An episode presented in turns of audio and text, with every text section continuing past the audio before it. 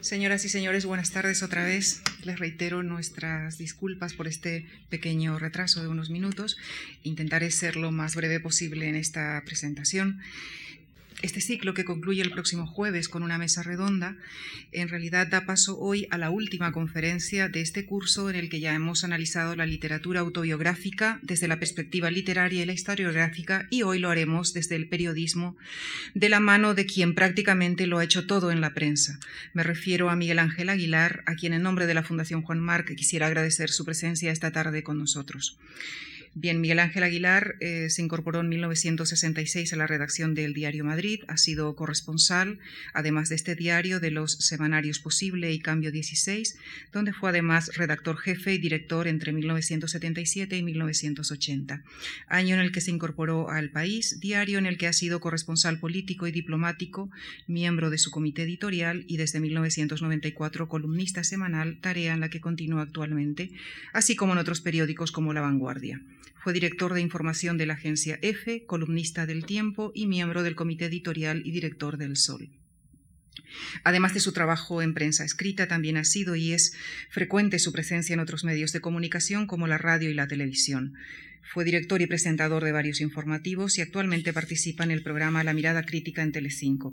En la actualidad también colabora en la cadena SER. Es secretario general de la sección española de la Asociación de Periodistas Europeos y presidente de la Fundación Carlos de Amberes. Autor de libros como Las eh, últimas cortes del franquismo o El vértigo de la prensa o el terrorismo y sociedad democrática. Y como si todo esto fuera poco, Miguel Ángel Aguilar une a su título de periodista el de licenciado en ciencias físicas. Estos dos mundos en los que se ha formado el científico y el humanístico afloran relacionados y hasta reconciliados, por ejemplo, en su último libro de reciente aparición, titulado Sobre las leyes de la física y la información. Y ahora veremos si también aparecen en la conferencia de hoy que ha titulado Memorialismo y prensa. Muchísimas gracias. Bien, absolutas y rendidas excusas. Espero que todos ustedes estén firmando ya algún manifiesto para que nos liberemos de Gallardón, aprovechando que no vamos a tener los Juegos Olímpicos. A lo mejor él puede ya empezar a entrenarse para otra Olimpiada que se convoque en las antípodas. Eh, pero en fin, esto no es excusa porque todos ustedes han venido por algún procedimiento y han llegado antes. Eh, eso dijo una vez Gregorio López Bravo, que presidía una extraña comisión en el seno del Consejo Nacional del Movimiento, cuando estábamos haciendo aquellos arabescos para que de las leyes fundamentales saliera una constitución, en fin, aquello que intentó con tanto esfuerzo Fraga y algunos otros, cofrades, y que no fue posible. Y entonces llegaban tarde los prebostes del régimen, llegaban tarde al Senado, vamos, al, al, Consejo Nacional del Movimiento, que era quien usurpaba aquel noble edificio, y pretextaban tráfico. Y dijo, pero bueno, hasta ahora los ministros no venimos en helicóptero. Eh, de manera que, mm, aunque a veces se ayudan con las luces esas y otras y otras eh, cuestiones. Bien, estoy conmovido, estoy impresionado, porque mm, yo mm, hablo por ahí en las plazas de segunda o tercera categoría, eh, pero nunca había pisado el ruedo de las ventas, es decir, el de la Fundación Juan Marc, que tanto prestigio. Eh, he venido aquí a escuchar a muchísima gente de primerísima y me, me, abruma un poco estar aquí, pero no le podía decir que no a nuestro amigo eh, Jordi Gracia. De manera que este es un, un, ciclo que ustedes están siguiendo, las máscaras de un género, literatura y autobiografía, y en la España contemporánea, y a mí se me ha asignado eh, específicamente que hable de memorialismo y prensa. Eh, es un título que naturalmente pues, eh, permite despegar hacia muchísimos sitios. Dice el diccionario de la Real Academia en la 19 edición, la de 1970, sobre el que escribió hace unos días una maravillosa columna nuestro, nuestro Javier Cercas, eh, que memorial es libro o cuaderno en que se apunta o anota una cosa para un fin. También papel o escrito en el que se pide una merced o gracia, alegando los méritos o motivos en que se funda la solicitud. El diccionario de uso del español de María Moliner define memorial como escrito en que se exponen motivos para una petición o una propuesta o se defiende alguna cosa. Como decía, algo que ya deberíamos poner en marcha hacia Ruiz Gallardón en memorial. Y también dice libro o cuaderno de anotaciones. En cuanto al sufijo ismo, dice María Moliner que es sufijo de nombres abstractos, de cualidad, egoísmo, de adhesión a doctrina o partido, calvinismo, liberalismo, de disposición o actitud, fatalismo, pesimismo, que es formativo, o sea que puede aplicarse acomodativamente, socialismo, vegetarianismo. Es interesante cómo va haciendo esas parejas, por ejemplo, la de socialismo con vegetarianismo. Pero a los efectos de lo que aquí se trata, convengamos en que la voz memorialismo que figura en el enunciado de, este, de esta intervención se eh, es la suma resultante de la evocación histórica y del protagonismo personal del narrador, característica inseparable del género autobiográfico, ya se reconozca de modo abierto o se enmascare. Porque sabemos que en las autobiografías el narrador se transmuta en memorialista para fungir como historiador de sí mismo, de sus circunstancias personales y de sus vivencias intransferibles. Ya habrán visto ustedes que hemos rozado eh, lo que diría nuestro amigo Rafael Sánchez Ferlosio, un eh, ortegajo, ¿no? yo soy yo y mis circunstancias. Em, pues bien, eh, Jordi Gracia, el inventor de este ciclo, se interroga sobre qué ha cambiado en los últimos 25 años para que la literatura del yo haya pasado de ser vista como la obra de unos pocos escritores presuntuosos a ganarse un lugar en la historia.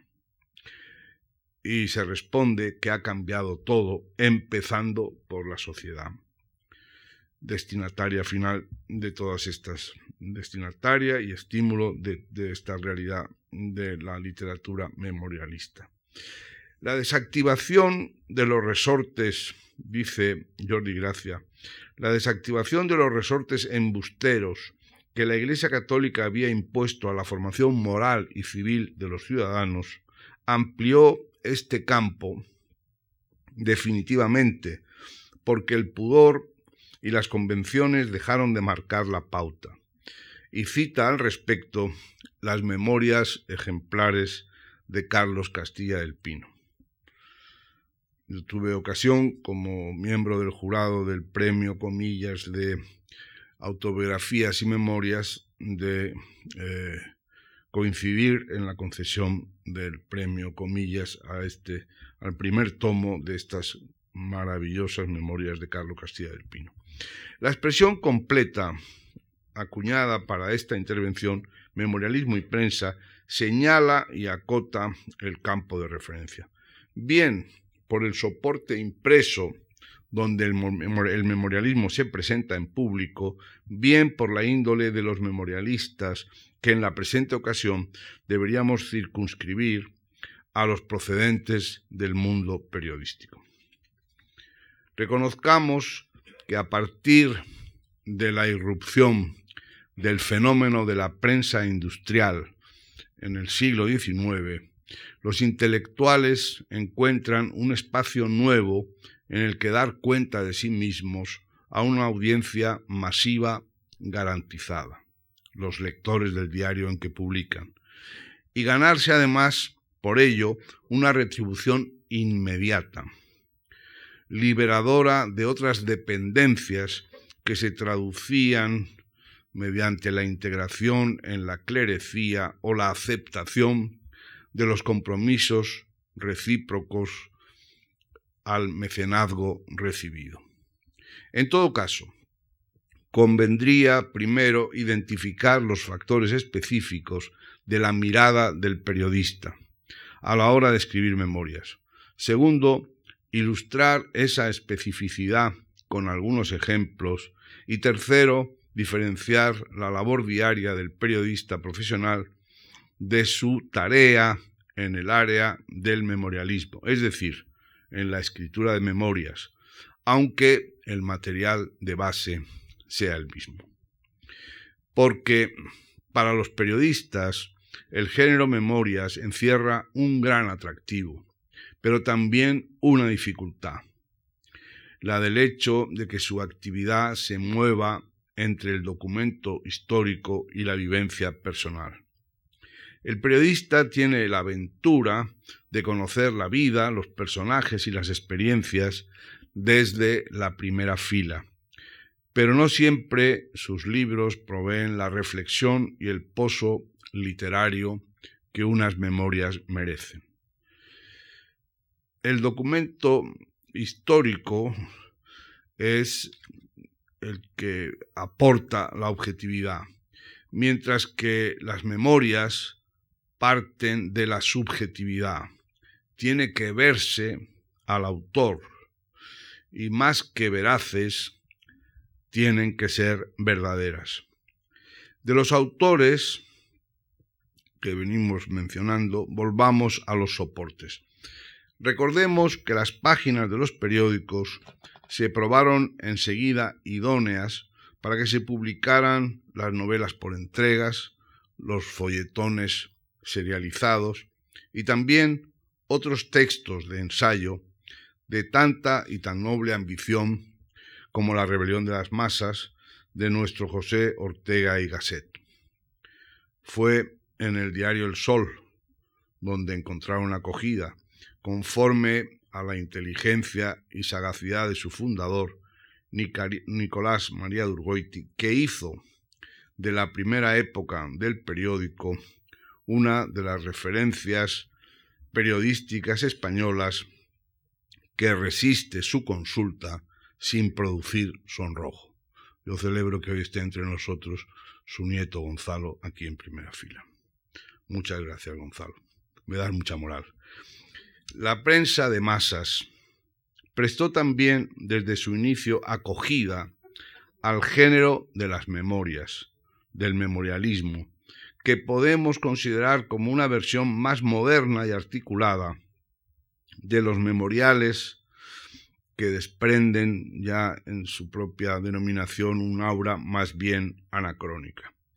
Un género este de las memorias al que suelen ser por de formación profesional muy propensos, como ya se ha dicho los periodistas, tantas veces considerados por los académicos de prestigio como la infantería que escribe de urgencia el primer borrador de la historia.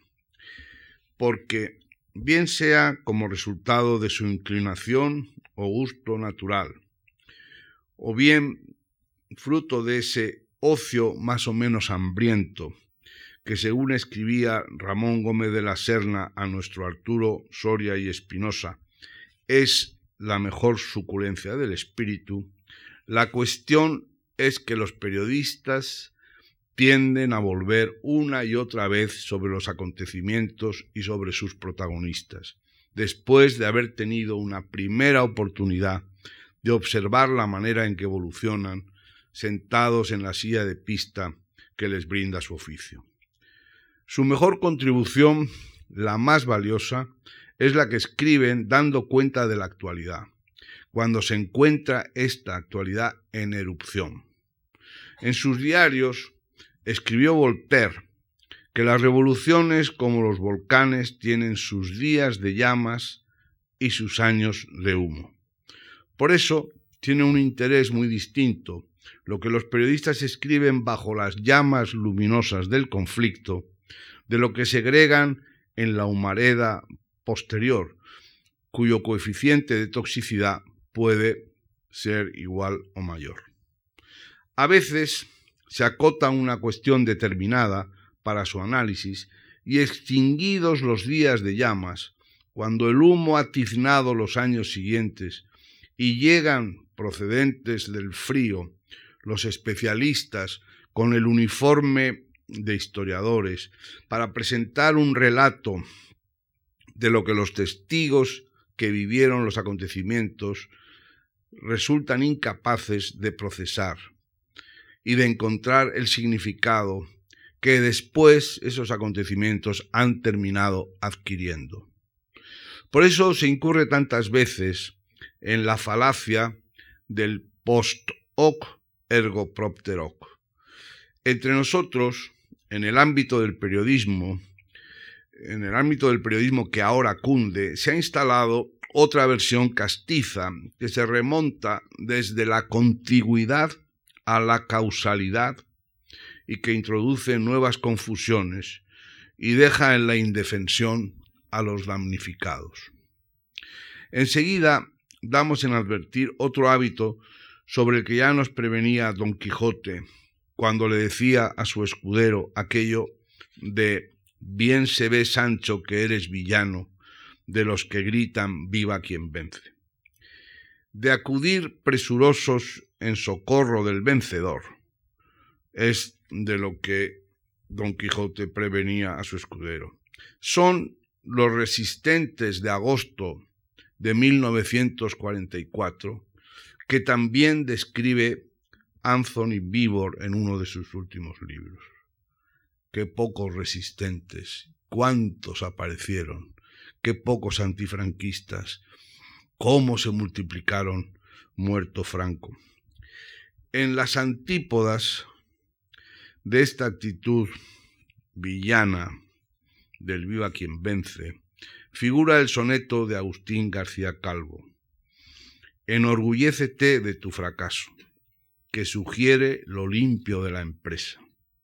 Luz que medra en la noche más espesa, hace la sombra y más durable acaso. Versos que deben tomarse con prevención para evitar inclinaciones hacia el prestigio del fracaso, que tantas y tan fuertes raíces tiene entre nosotros siempre temí que el 98, 1998, daba la impresión de que España entera se afanaba en conmemorar el centenario de la de la caída de vamos de la pérdida de Cuba y de Puerto Rico y de Filipinas y de en fin el desastre con otro desastre que pudiera compararse. Pero, en fin, al final ese proyecto no prosperó del todo. Como en la fiesta de los toros, el temple, dice José Bergamín, nuestro maestro, se prueba durante la embestida del astado.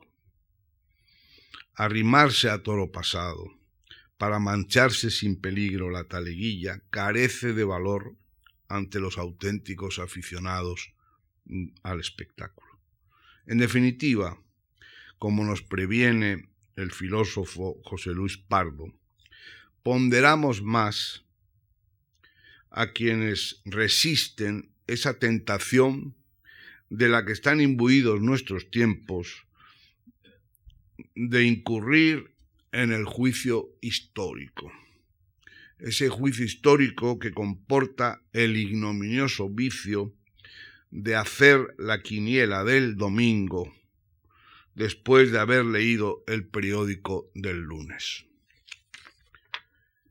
Se da también la actitud de reserva inversa, de la que es buen ejemplo el comentario atribuido a Chuen Lai, según el cual todavía, estamos hablando de 1970 y algo, todavía era demasiado pronto para evaluar el impacto de la Revolución Francesa de 1789.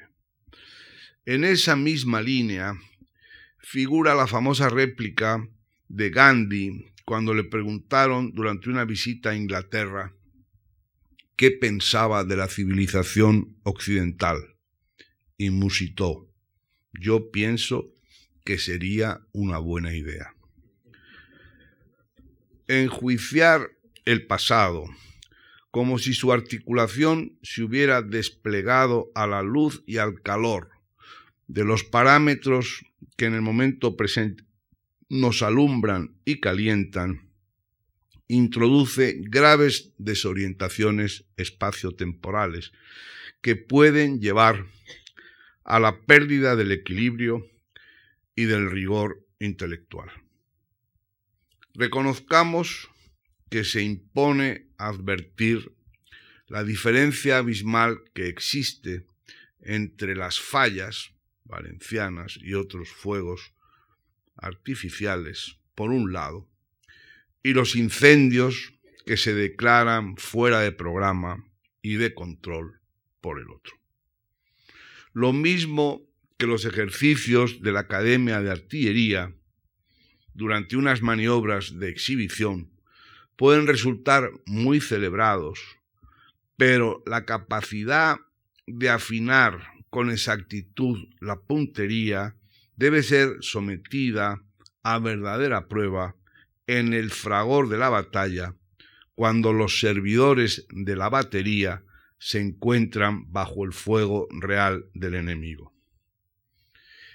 Estas consideraciones que ponderan el específico valor memorialista procedente del periodismo de primera línea, ya sea en los conflictos bélicos, en la vida política, cultural, deportiva o económica, en absoluto sirven de vacuna a otros sobresaltos, como por ejemplo los ruidos en el sistema que distorsionan la captación y la inteligibilidad de los mensajes.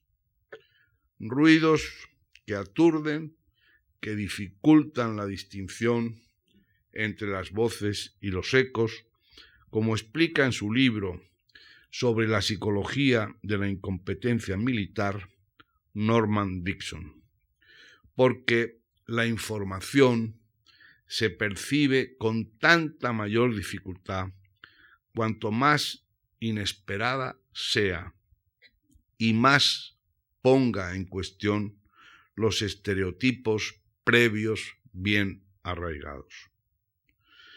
Porque, como repetía el periodista y escritor Carlos Luis Álvarez Cándido, sucede con harta frecuencia que la actualidad tergiversa la realidad, que esa actualidad de la que los periodistas se declaran notarios, enmascara y oculta la realidad en la que todos ellos, en la que todos, perdón, ellos también están inversos. La recomendación taxativa de Ortega era aquella de o se hace precisión, o se hace literatura, o se calla uno. De haberla seguido, el panorama permanecería clarificado. Bueno, Azaña también dijo aquello de que si en España cada uno hablara de lo que sabe, se produciría un estruendoso silencio. Pero la línea que separa las aguas jurisdiccionales de la precisión y de la literatura permanece litigiosa y desde uno y otro margen se llevan a cabo incursiones transgresoras. A veces los periodistas no se presentan como narradores fidedignos, sino como guías por los vericuetos de la conducta humana y en particular de su relación con uno de los aspectos que ha adquirido más importancia en la vida moderna, el espejo deformante de los medios de comunicación.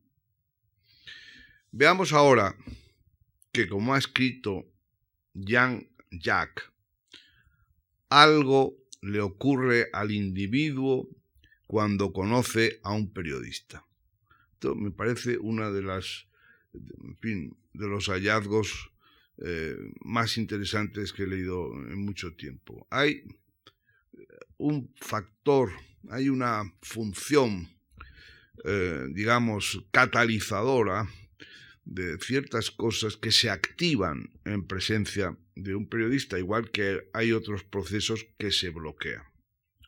Y lo que sucede, según describe Janet Malcolm, cuyo libro El periodista y el asesino prologa, es exactamente lo contrario de lo esperado.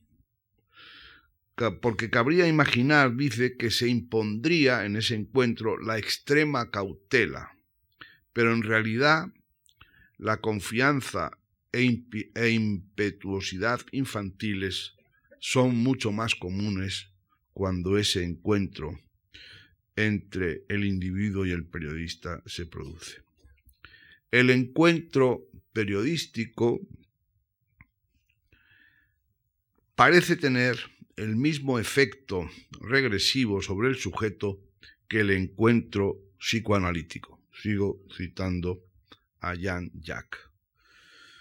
El sujeto se convierte en una especie de hijo del periodista, quien ve como una madre permisiva, tolerante e indulgente, y espera que sea ella quien escriba la narración.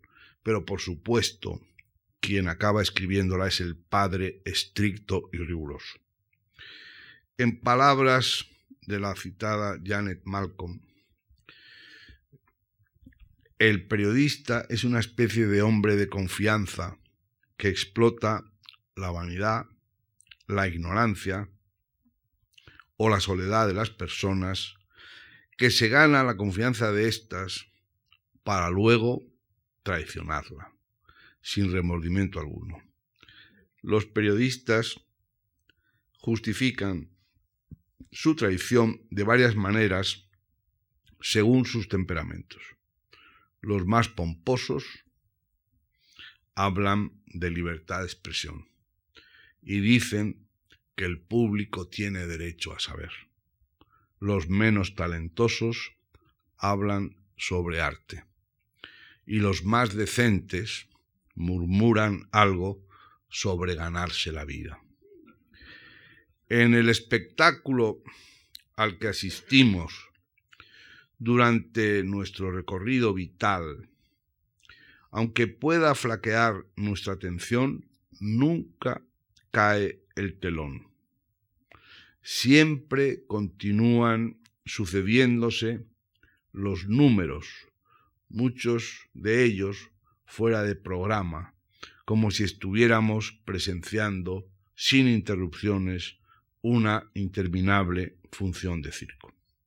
Otra función que han cumplido de manera notable los periodistas ha sido la de negros negros que prestan su pluma al firmante o que acaban em, siendo reconocidos como colaboradores que salen a la superficie para presentar de manera legible aquello que la inexperiencia narrativa o la indolencia de los próceres impediría que llegaran a ofrecernos si fueran dejados a su sola iniciativa y a sus facultades personales. Entre los primeros, entre los negros propiamente dicho, hay algunos casos célebres o que merecerían ser mencionados.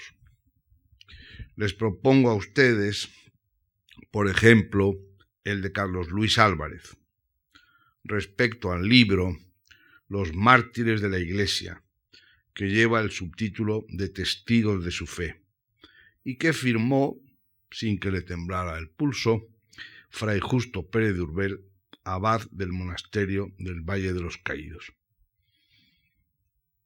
Era un encargo del vicesecretario general del movimiento, Valentín Gutiérrez Durán, a la altura de 1956, que ofrecía 25.000 pesetas. Cuando se las ofrecieron, creo que Carlos Luis Álvarez hay 25.000 pesetas y su respuesta fue ¿a quién hay que matar? Estaba eh, canino, hambriento. Y un anticipo pequeño que le hicieron le permitió rescatar la máquina de escribir que la tenía empeñada. Pues bien, ofrecían 25.000 pesetas por 300 folios que compendiaran 20 biografías de 20 mártires de la guerra civil que hubiesen muerto por su fe. Tendría que identificarlos, descubrir su vida ejemplar y sus atroces martirios.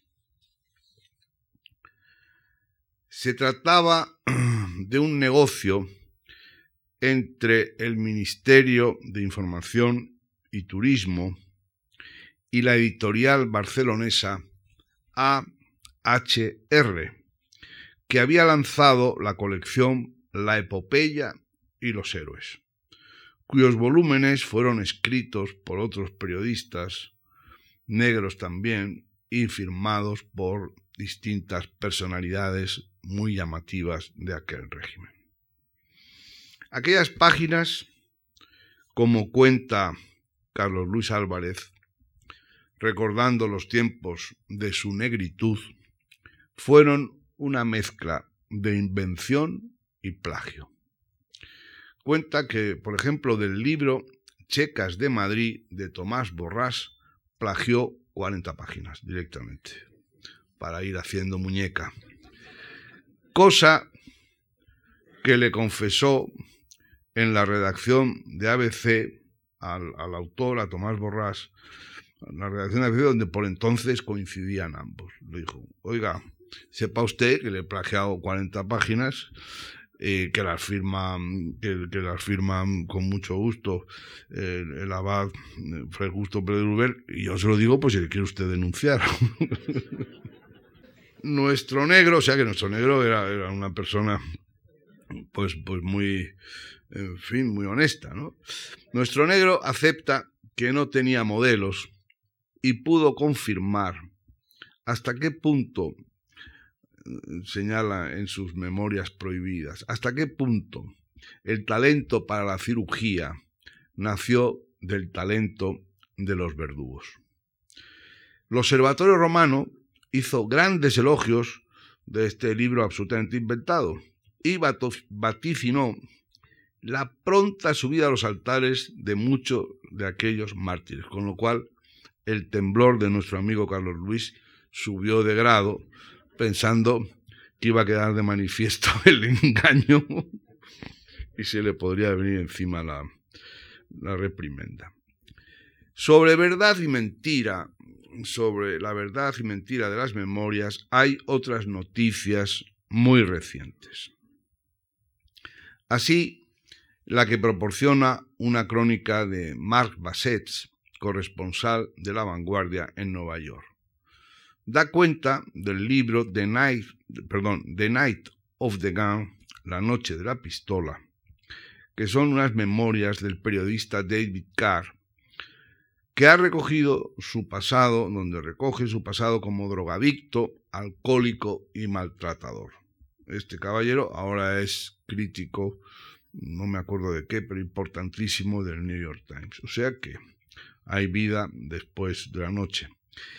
Como no se fiaba eh, David Carr de sus recuerdos, decidió dedicar más de dos años a investigar su propia vida, a entrevistar a sus camellos, a sus, eh, colegas de farra, a sus novias, y a los jefes que le fueron despidiendo sucesivamente de sus empleos. Y también ha consultado archivos médicos y judiciales. Mark Bassett refiere que en el mundo editorial en Estados Unidos, un mundo agitado en los últimos tiempos por los escándalos de libros de memorias falsificadas, se ha abierto un debate sobre el deber de los editores de comprobar la veracidad de los libros de memorias, de someterlos al proceso de fact-checking, de comprobación de los hechos, del que disponen admirablemente los diarios y revistas más acreditados en ese país, como sistema para evitar que los autores den gato por liebre. En cuanto a los escritos, en cuanto al uso de la primera persona, en cuanto a los escritos que se presentan con ese abuso del yo, Gonzalo Hidalgo Bayal, en su novela Campo de Amapolas Blancas, llama la atención sobre la lujosa y pormenorizada descripción de los gestos remotos a que son propensas estas narraciones. Lujosa y pormenorizada descripción de gestos muy remotos. Dice que su entendimiento no alcanza a comprender que alguien que escribe algunos años después de los hechos recuerde con tan minuciosa exactitud cómo su interlocutor movió la mano, miró hacia la ventana, se rascó la nariz o se arregló el cabello en el momento justo de una pausa en una frase tantas veces anodina. Es esto es lo que cuenta Arcadi Espada en su libro Diarios, Premio Ensayo Espasa 2002, donde recoge un texto prodigioso de Pilar Urbano en la biografía del juez campeador Baltasar Garzón, titulada El hombre que veía amanecer. El texto reza así, lo recoge de Arcadi. Atiendan, porque es que es fantástico. Sentado en el borde de la cama, un pie descalzo y el otro aún con calcetín, Baltasar mira allí yo. Nota que ella recela. Y Arcadi dice, Baltasar, nos aclara, Baltasar es el juez Garzón. Y he dicho Yayi, pero es Yayo. Y Yayo, el nombre íntimo, el hipocorístico que le da a su mujer. Ella, hasta aquí va explicando la frase. Baltasar es el juez, Yayo su esposa. Y ahora viene eh, lo, que ha, lo que ha observado Pilar. Y es que ella, o sea, Yayo, recela.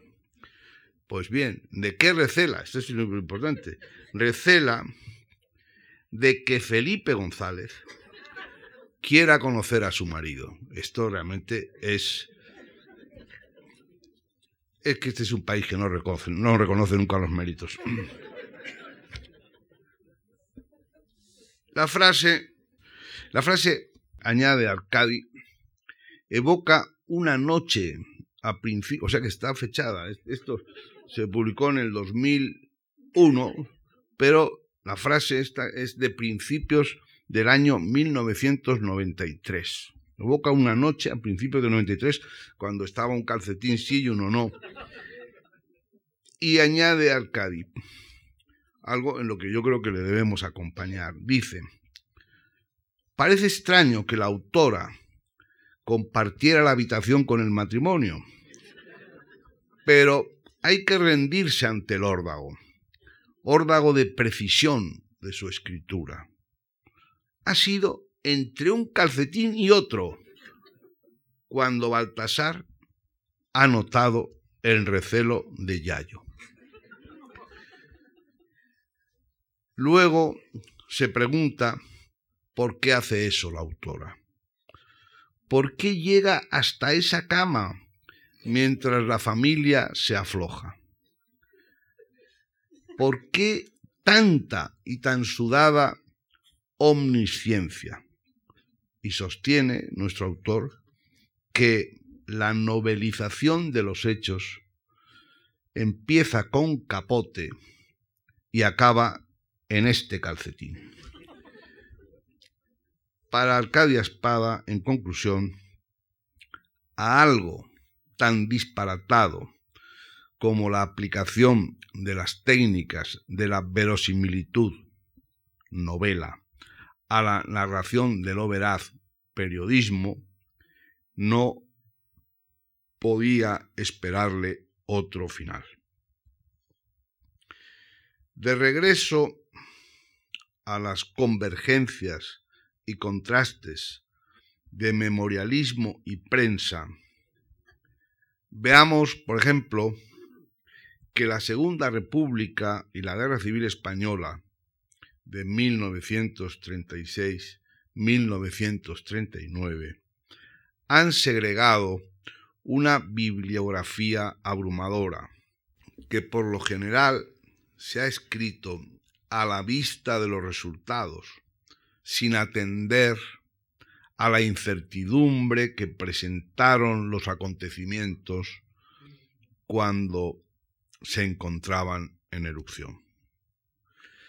De ahí el interés diferencial que añaden los escritos suscitados durante el fragor de los acontecimientos. Así sucede con los agrupados en el volumen Cuatro Historias de la República, donde se recogen las versiones de cuatro periodistas. Julio Camba, Gafiel, Josep Pla y Manuel Chávez Nogales. Porque no se trata de textos escritos sobre la República, sino durante la República. De Camba y de Pla teníamos muchas referencias, a veces muy seleccionadas, porque con el paso del tiempo los propios autores o sus solícitos herederos han preferido en ocasiones descartarse de algunos textos y expulsarlos fuera de sus obras completas. Ese es el caso, por ejemplo, de la historia de la Segunda República que escribió Pla, seguramente buscando una mejor homologación con el nuevo régimen que amanecía. Gafiel, que había sido director de La Vanguardia, eh, aunque no sé si lo han vuelto a reponer en, el, en la escalilla, porque me parece que lo borraron definitivamente, como hizo también el ABC con algún director. Eh, Gafiel vivía en el exilio interior y en la desatención mientras era expurgado de la vanguardia y escribía algunas de sus mejores y más lúcidas y desesperanzadas páginas en los años de la posguerra, que son en, parte han sido publicadas ahora. Chávez Nogales, del que sólo quedaba el vestigio de su biografía de Juan Belmonte, El pasmo de Triana. Recobra en el volumen citado el valor de la máxima referencia periodística a través de los textos publicados en el diario Ahora, que fue la apuesta más moderna y equilibrada de los años de la República después de que se cargaran el sol de Nicolás María de La memoria del periodismo quedó barrida tras la victoria del 1 de abril de 1939, proclamada en Burgos. Creo que algunos de ustedes se acordarán. La proclamación de la victoria se sale un poco del análisis de esta conferencia, pero no me resisto a, entrar brevemente en ella porque creo que, que no, no se le ha prestado, a pesar de que cualquier persona de nuestra edad sería capaz, bueno, no sé por qué les incorporo a ustedes a la edad que tengo, eh, sería capaz, cualquiera de los que están aquí, en sus variadas edades, sería capaz de repetirla en memoria. Eh, no ha sido, yo creo, no ha merecido la atención, el análisis que, que debiera. Porque fíjense ustedes lo que dice. Dice así, en el día de hoy, cautivo y desarmado el ejército rojo, han alcanzado las tropas nacionales sus últimos objetivos militares. La guerra ha terminado. Burgos, 1 de abril del 39. Pero claro, es un texto para el análisis y la sorpresa, por varias cosas. Hombre, la primera es de cajón. Eh, esta era una guerra, parece ser, que tenía un objetivo cumplido, cautivo y desarmado el enemigo. Terminado, muerto el perro, se acabó la rabia. Cautivo y desarmado, esto es puro Clausewitz. Pero ¿quién, era, ¿quién era el cautivo y desarmado? Era el ejército de la República, era el ejército del centro, eran las fuerzas que mandaba el coronel Casado. ¿Quiénes eran? No, nada de esto. Esos eran los combatientes reales sobre el terreno. Pero el cautivo y desarmado en este parte de guerra resulta ser el ejército rojo. Pero ¿dónde estaba el ejército rojo? Una cosa es que se hablara de los rojos y los nacionales, pero el ejército no era rojo. Ejército, además, se le concede la consideración de ejército, mientras que los vencedores son mucho más modestos. Quienes vencen al ejército rojo, o sea, al de Trotsky, son las tropas nacionales.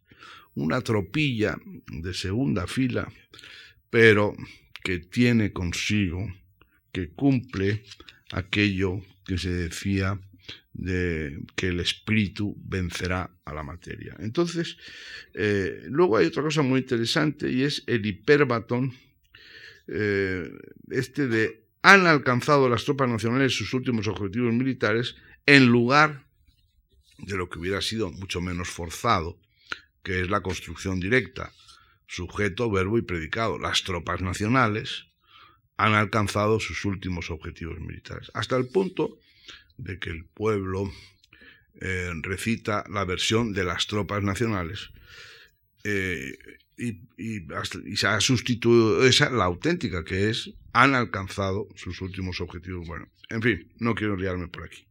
También como decía, el empleo sorprendente de las categorías. Para los derrotados se elige la denominación ejército rojo, mientras un ejército parece que es una cosa de más eh, alcurnia, mientras que los victoriosos se designan a sí mismos con la humilde etiqueta de tropas nacionales. Y como decía antes, parece una segunda versión de aquella historia del espíritu vencerá la materia. Al mismo tiempo, que una magnificación de la victoria, hay aquí una magnificación de la victoria por haberla obtenido, pero aquí, sobre el terreno, pero sobre un enemigo que ya no era el ejército de la República, como decía antes, contra el que, se había librado, sino el ejército rojo del mismo Trotsky. España empieza aquí a haber derrotado a la conspiración judeo-masónico-bolchevique. Bien, eh, esto, esto no tiene nada que ver con las memorias. Esto ha sido una acotación completamente marginal, pero me ha venido ahí y por eso la, y por eso la he puesto. Quería, quería concluir esta intervención con algunas, con un repaso a algunas cuestiones que hasta ahora no, no he realizado. Porque para decir varias cosas sobre memorialismo y prensa. Primero que hay un gran déficit de escritura de memorias. Eh, ¿Dónde están las memorias de Juan Luis Cebrián, de Juan Tomás de Salas, de Antonio Asensio, de Joan Tapia de la Vanguardia, del Conde de Godó, de Antonio Fontán, de incluso del príncipe de los periodistas españoles, o ya de decirlo, de Luis María Ansón, no están. Hay narraciones, hay estampas, hay álbumes, hay escenas, muchas de ellas a mi modo de ver abusivas, sobre todo, por ejemplo, en el género ansoniano, porque claro, a base de decir, estábamos en Estoril, el conde de Barcelona, don Pedro Sainz Rodríguez y yo, pues se puede contar cualquier cosa porque nadie le va a llevar la contraria. Hay especialistas en narrativas eh, que no pueden ser desmentidas porque previamente se les ha dado tierra a todos los demás que intervienen en la escena. Pero esta ausencia de memorias no es, un fenómeno típico de nuestro país, porque todos eh, los periodistas generalmente han leído pues las memorias de, Benjamin Bradley o de Catherine Graham o casi el equivalente a las memorias de Randolph Hearst, esa biografía maravillosa que publicó que publicó la editorial Tusquets, o las de David Astor, el editor del Observer, y tantas otras. Pues aquí eso mm, no funciona. No funciona en el periodismo, no funciona tampoco en la política. Eh, ¿Dónde están las memorias de Carlos Arias Navarro o las memorias de, en fin, esto digamos que en, fin, las memorias de Adolfo Suárez? Yo recuerdo tantas veces eh, visitarle cuando no le visitaba nadie, porque luego resultaron todos amiguísimos suyos. Eh, bueno, es que me, voy a, me voy a, me voy a encelar en mis propias experiencias que son malas. Es decir, em, cuando yo soy cesado de Diario 16, permítanme ustedes esta pequeña excursión personal. Bueno, de una manera realmente admirable porque fui cesado con una carta de un motorista, como si fuera un ministro de Franco. Y entonces, bueno, siempre queda la incógnita, yo tenía algunas ideas, pero al final, un buen amigo, Pepe Oneto, que seguía allí, le pregunté, pero, ¿qué? Aparte de todas estas cosas, aparte del proceso militar que me habían hecho por decir que iba a haber un golpe y me procesaron a mí en vez de al golpista que era el general Torres Rojas y efectivamente lo vieron un año después. Yo esperaba tener un monumento en una glorieta, pero no, no ha llegado el caso, no ha habido tiempo. Pero aparte de esto, ¿qué había ahí? ¿Qué había ahí, Pepe? ¿Por qué? ¿Por qué ha sido esto? Y me dijo, porque se ha decidido proceder a la operación acoso y derribo a Suárez y se ha pensado que tú no te ibas a prestar a llevarla hasta el extremo que se quería llevar. Para eso, pues contrataron un especialista que acaba de cumplir ahora 20 años en un periódico que es una gloria para todos nosotros y que naturalmente pues eh, se convirtió después en íntimo de Adolfo Suárez. Pero Suárez tuvo unos años de travesía del desierto donde no le iba a ver aquel despacho que tenía en, en la calle Antonio Maura, estaba sentado en una mesa y tenía mirándole de escorzo un busto romano. Y yo un día pregunté qué era ese busto y me dijo su secretario, no, estaba en el descansillo de la escalera y lo hemos pasado. O sea que no era de Horacio ni de nadie, era una cosa que había ahí, unas cayolas. Bien, entonces lo que quería decir es la cantidad de veces que yo le pero hombre, y las memorias y tal, pero no, pero, pues se busca un equipo, se contrata tal, pero si esto, en fin, las técnicas estas existen en todos los países del mundo, un presidente termina, no tiene él por qué tal, pero en fin, se hacen unas conversaciones, se graban, se contrastan, se buscan los papeles. No, no, yo lo tengo todo, bueno, tengo todo y se, y se lo va a llevar todo puesto. No hay memorias de Adolfo Suárez, no hay memorias de Felipe González, y me atrevo a decir, como decía él, de algunas cosas, ni las habrá. Y, así sucesivamente. Hay memorias exquisitas, breves pero exquisitas, de Leopoldo Calvo Sotelo. Hay un libro, Memoria viva de la transición, que es una verdadera delicia y que demuestra que debajo de aquel semblante severo y adusto y que eh, recuerdo visitas a la Moncloa siendo presidente alguna recepción me preguntan ¿quién es aquel señor alto que está por completo desambientado en esa esquina? Y era el presidente, Leopoldo Gabo Sotelo. Pero esa persona que tenía ese aspecto eh, cogía la pluma y lo hizo con una grandísima elegancia y con un espléndido sentido del humor. Dos eh, elementos que naturalmente condujeron, conducen inevitablemente a la perdición. Nadie que escriba esa clase de memorias puede seguir en el terreno de juego de la política. Pero lo hizo con grandísima lealtad. Vale la pena leerlas. De manera que la excepción fue Calvo Sotelo. Las memorias eh, suelen ser una renuncia a seguir en activo en la vida política. Y bueno, sin embargo, son una tarea de eso que llamó Epsenberger los héroes de la retirada. En eh, el terreno periodístico, pues he dicho esas ausencias, hay, hay otras realidades que están al alcance de todos, las espléndidas memorias de Corpus Varga, las de Josep Pla, las de Gaciel, las de Julián Zugazagoitia, ese libro tan profundamente emocionante, Guerra y vicisitudes de los españoles, que acaba de escribir y de prologar, yo creo que una semana o quince días antes de que le fusilen, después de entrar en la embajada de Francia, donde no me acuerdo exactamente dónde estaba refugiado, o de ser devuelto por los franceses, no me acuerdo qué fechoría.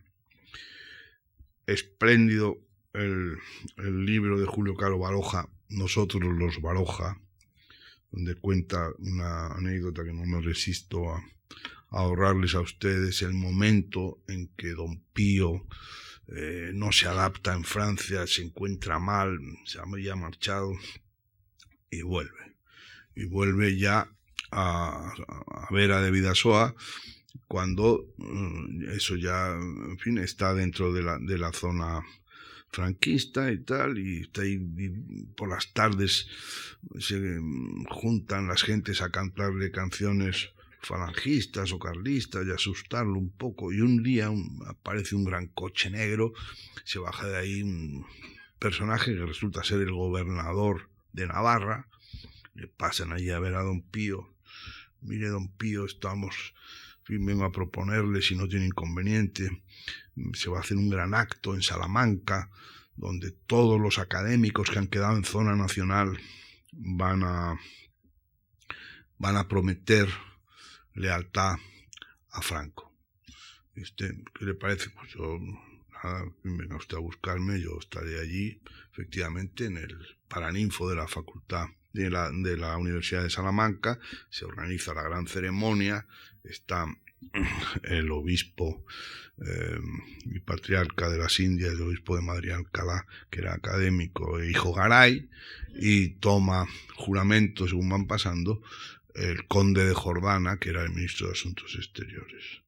Van nombrando a los académicos de las diferentes academias y van pasando.